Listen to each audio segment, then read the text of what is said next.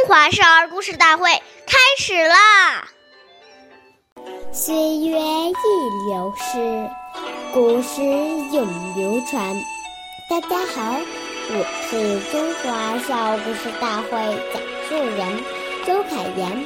我今天给大家讲的故事是《孝感杜天》第十三集。湖北有一个城市叫孝感。这个城市的名字来历还有一段事呢。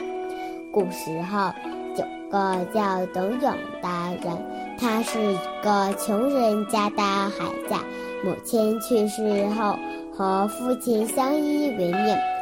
后来，后来父亲也不幸去世了。由于于家里很穷，董永连没。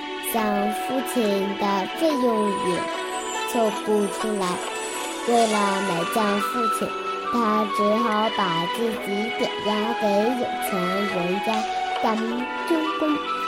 董永的孝心感动了上天上的仙女，他偷偷跑到了人间，帮助董永还清了债务。还救了他的妻子。后来，人们便把仙女下凡的地方称作了孝感。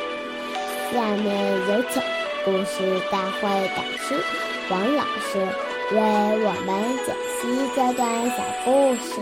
掌声有请。好，听众朋友，大家好，我是王老师。下面我们把这个故事给大家进行一个解读。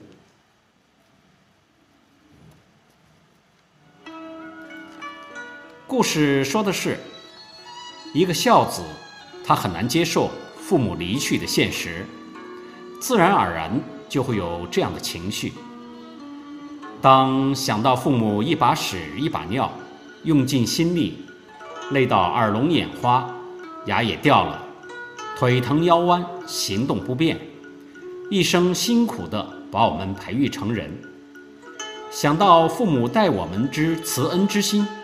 而自己尚未报父母之感恩于万一，想到以往跟父母在一起的种种情形，眼泪就忍不住掉下来。